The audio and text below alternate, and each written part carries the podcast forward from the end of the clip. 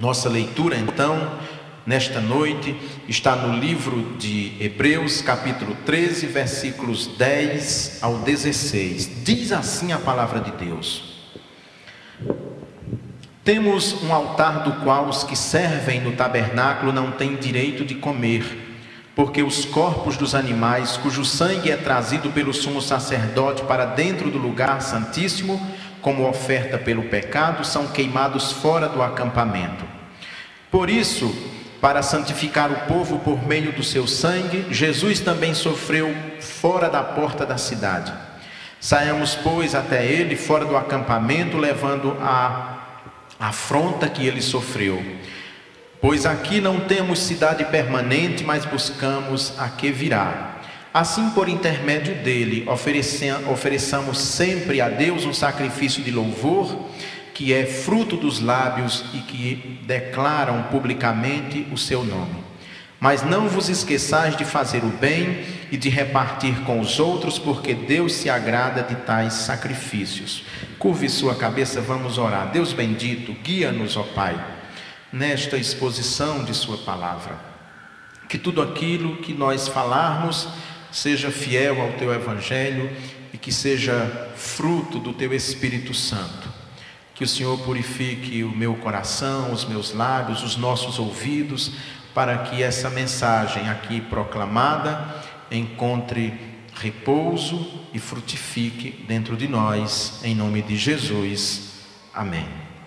Pois bem, nós já estamos nos aproximando do fim dessa exposição no livro de Hebreus, conforme eu já falei, num total de 30 mensagens, essa é a vigésima nona, e nós queríamos recordar algumas ideias, algumas questões importantes desse livro de Hebreus.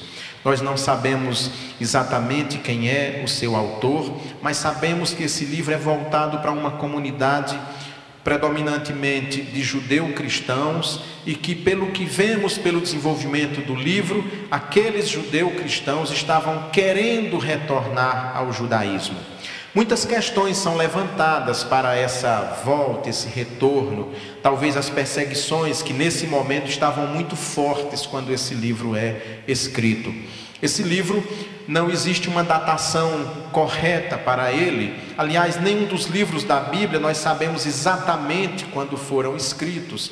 Mas uma das teses é que esse livro tenha sido escrito por volta do ano 80 de nossa era. Portanto, depois da destruição do Templo de Jerusalém, por isso que ele, ele usa tanto tempo para falar sobre sacrifícios, sobre o fim de sacrifícios. Essa é uma, uma hipótese, uma tese que pode ter sido por volta do ano 80, mas há quem defenda que foi antes de 70, antes da invasão de Jerusalém e da derrubada do templo.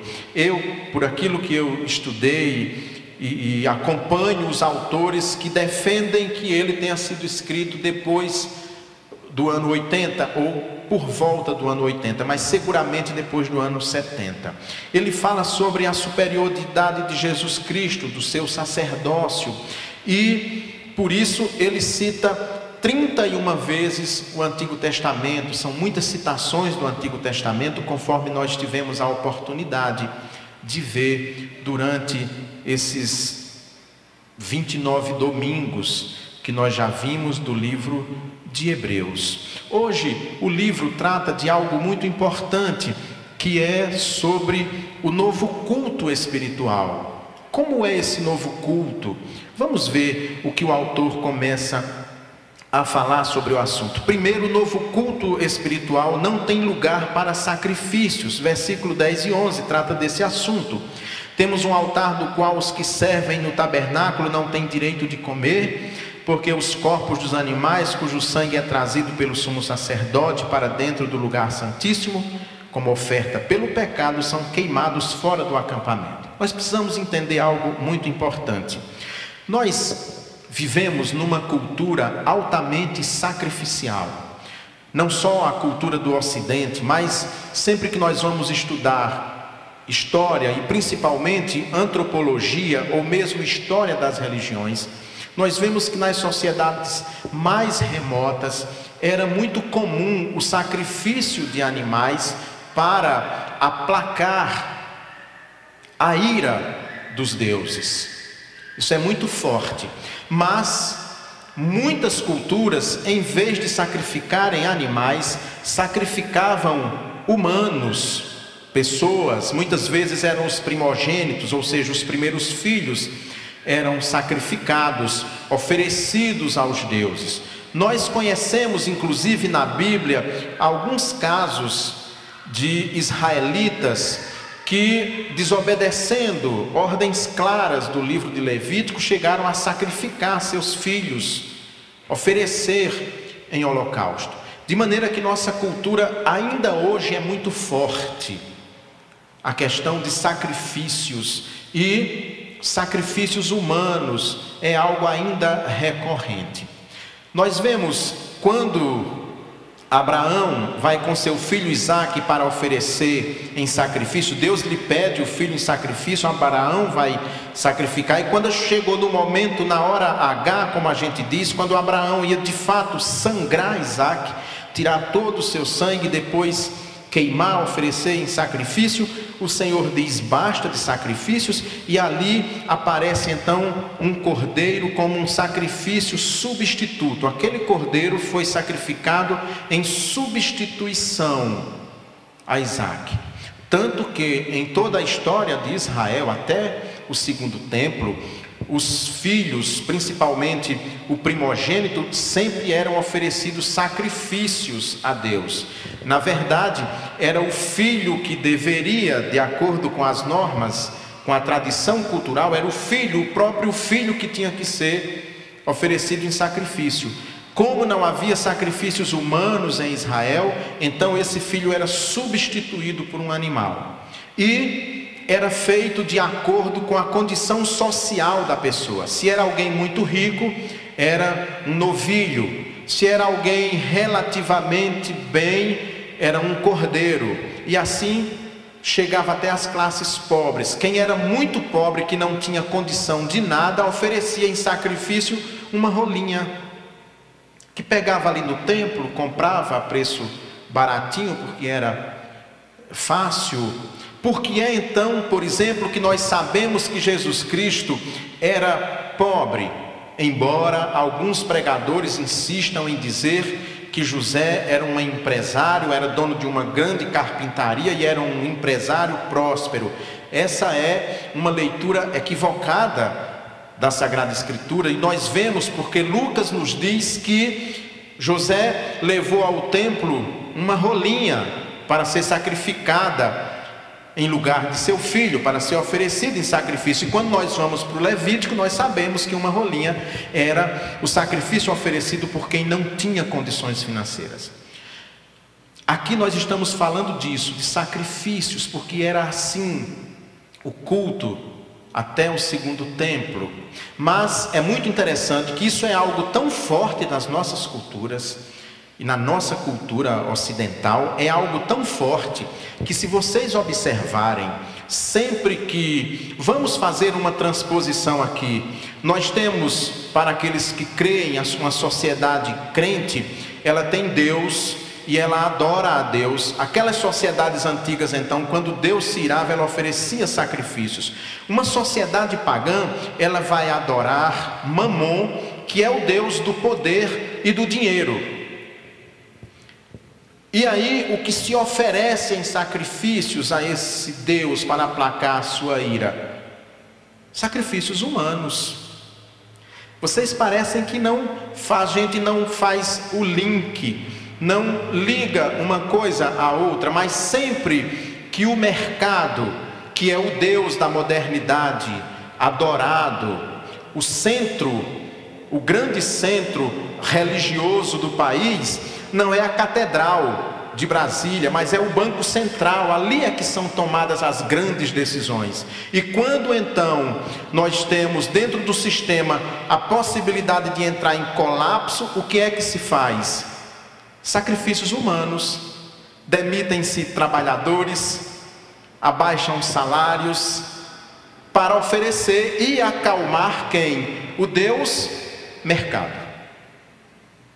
Nós continuamos numa cultura altamente sacrificial, que sacrifica ainda seres humanos, nem animais, em substituição, para manter o lucro e o equilíbrio de mercado. Então, sacrificam-se trabalhadores, pais de famílias, demitem-se 30 mil, 40 mil noutra empresa, fecham empresa para garantir os lucros. E a gente não percebe que há um elemento religioso nisso, fruto de uma cultura sacrificial que adora um Deus falso, que é o Deus do poder e do dinheiro. Isso era algo muito forte, isso sempre foi muito forte. O Deus de Israel rejeita esse modelo de sacrifício, de sacrifícios humanos, e então vem o sacrifício de animais, em substituição aos seres humanos.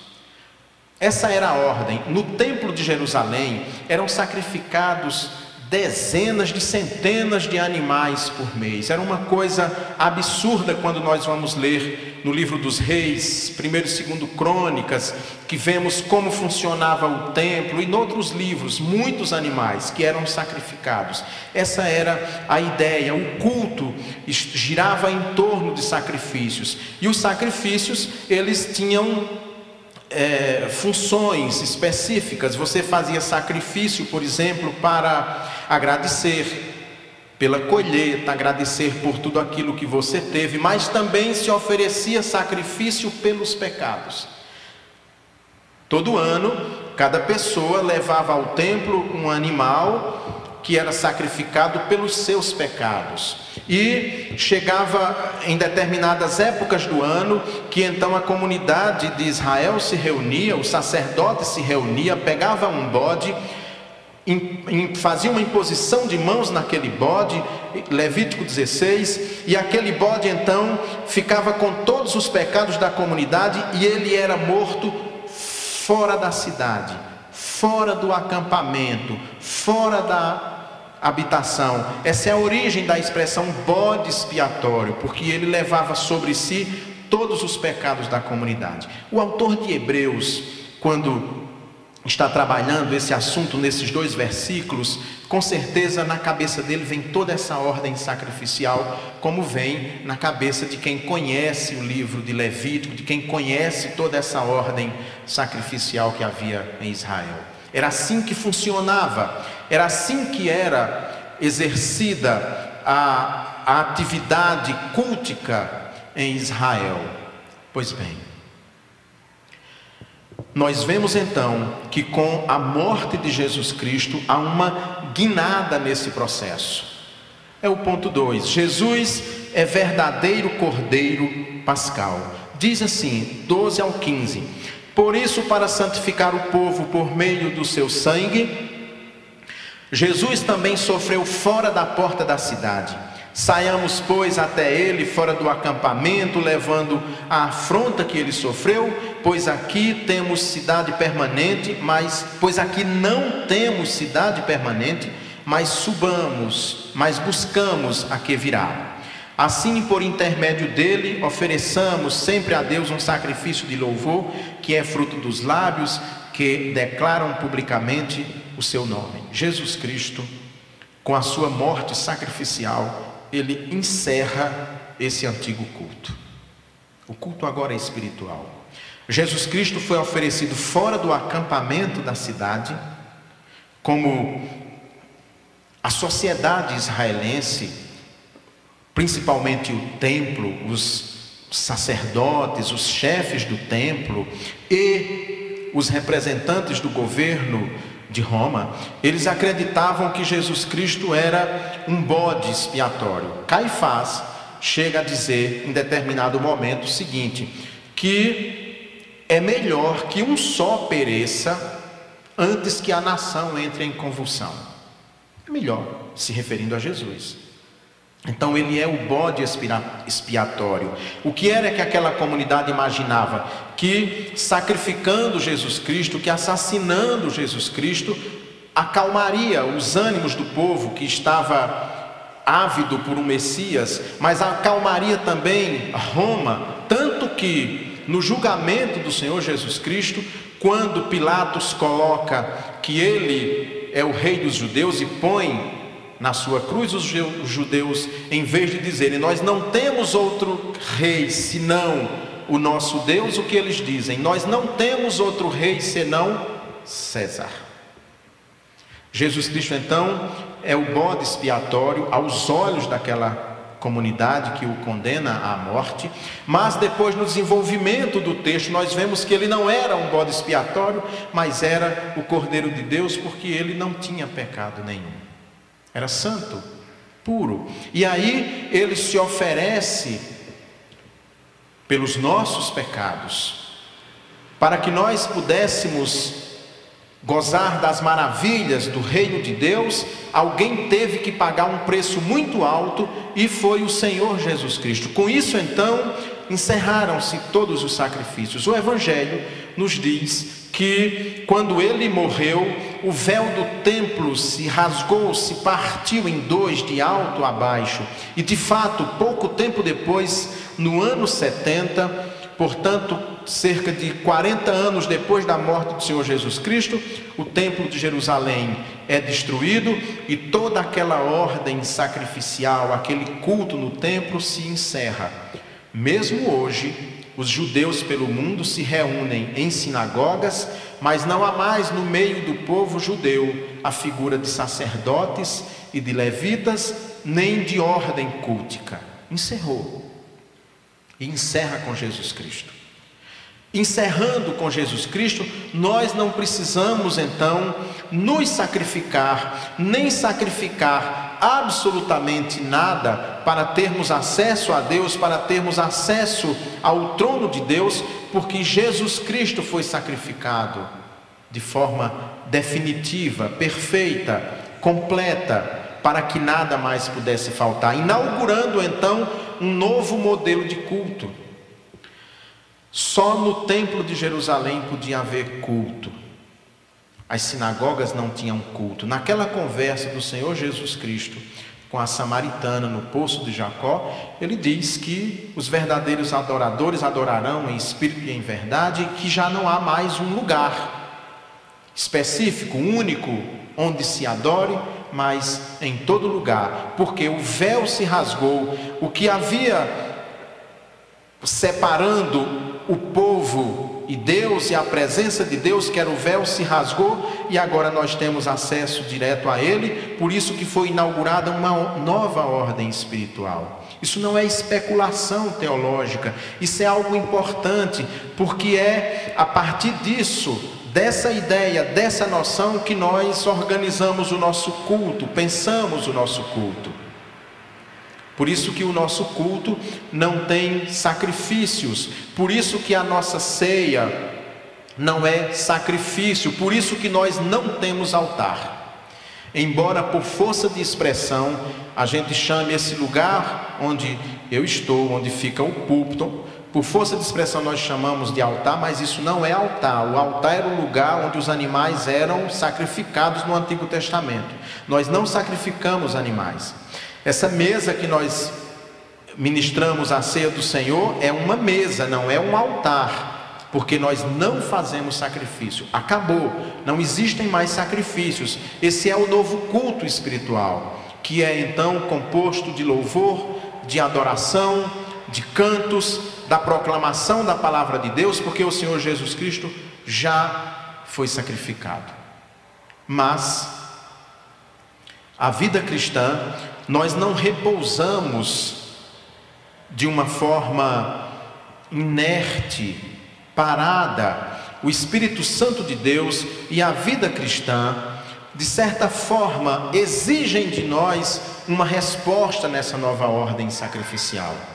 Essa resposta, ela não é expiatória e nem é meritória, mas é fruto do Espírito de Deus. E que resposta é essa? É o que está exatamente no versículo 16. Mas não vos esqueçais de fazer o bem e de repartir com os outros, porque Deus se agrada de tais sacrifícios. Foi feita uma leitura do livro de Atos, que nós vimos essa ação da igreja nascente, e teremos uma oportunidade maior de mergulhar neste assunto quando passarmos a expor o livro de Atos a partir do mês de abril, que a igreja, movida pelo Espírito, ela então tem uma ação positiva e ela se torna então solidária. Aqueles que creem em Jesus Cristo são solidários. Aqueles que creem em Jesus Cristo praticam obras do bem. Esse é um sinal evidente do salvo. Pratica o bem, faz obras de caridade, reparte com quem precisa, divide, se preocupa. Não temos mais sacrifícios, Jesus Cristo se sacrificou de forma definitiva, inaugurou um novo culto, e esse novo povo então leva uma vida de salvos, de pessoas que, gratas a Deus por tudo aquilo que receberam, por não precisar mais oferecer nenhum tipo de sacrifício, elas se dão umas às outras em obras de amor, de caridade, de promoção da paz, de busca do perdão, de busca de amar inclusive aos inimigos, e orar por aqueles que nos perseguem. Esses são sinais, nós não podemos nos esquecer disso. Nós não podemos imaginar que o cristianismo se assemelha a grupos extremamente radicais de algumas religiões que matam em nome da fé.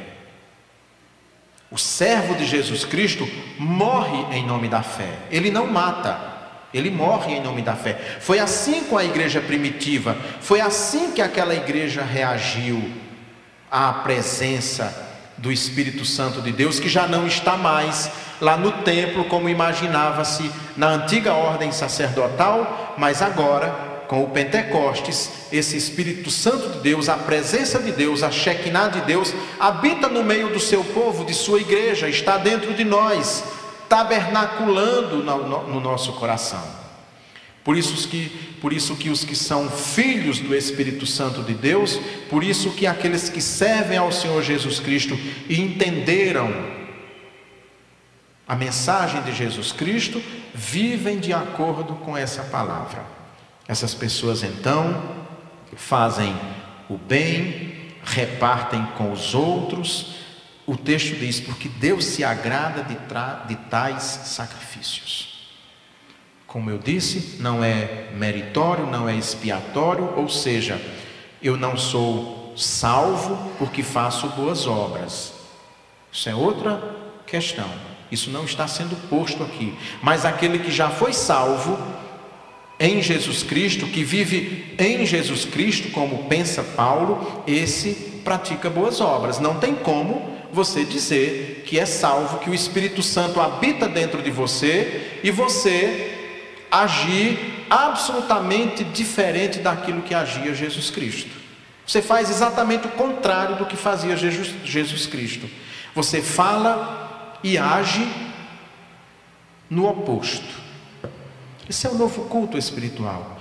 Novo culto espiritual não é só esse momento quando nós nos reunimos aqui para louvar, adorar e ouvir a palavra de Deus. Certamente este momento também é o momento, momento solene que nós nos reunimos para adorar. Mas o novo culto espiritual é vivido então diariamente numa vida de serviço a Deus, de amor ao próximo e de dedicação sem restrições ao Espírito Santo de Deus, para que Ele, agindo em nossa vida, nós realizemos a obra de Deus aqui na terra. Amém. Vamos ficar de pé. Deus bendito, Pai amado, obrigado, Senhor, por tua palavra, obrigado, Senhor, por nos ter trazido de nossas casas para aqui na tua presença te louvar e te adorar. Deus bendito, nós queremos neste momento lançar ao Senhor nosso apelo, suplicando pelo nosso país, pelo mundo, que está atônito, meio sem saber o que fazer diante desse vírus que assusta a tanta gente. Preserva-nos, Senhor, livra-nos deste mal, nos conserve com vida, com saúde e que ele não chegue até nós e que haja uma ação enérgica no combate, na busca de uma solução urgente, de um remédio urgente para salvar a vida daqueles que por ele foram infectados. Nós confiamos em Ti, por isso que ao Senhor nós suplicamos em nome de Seu Filho amado Jesus. Amém.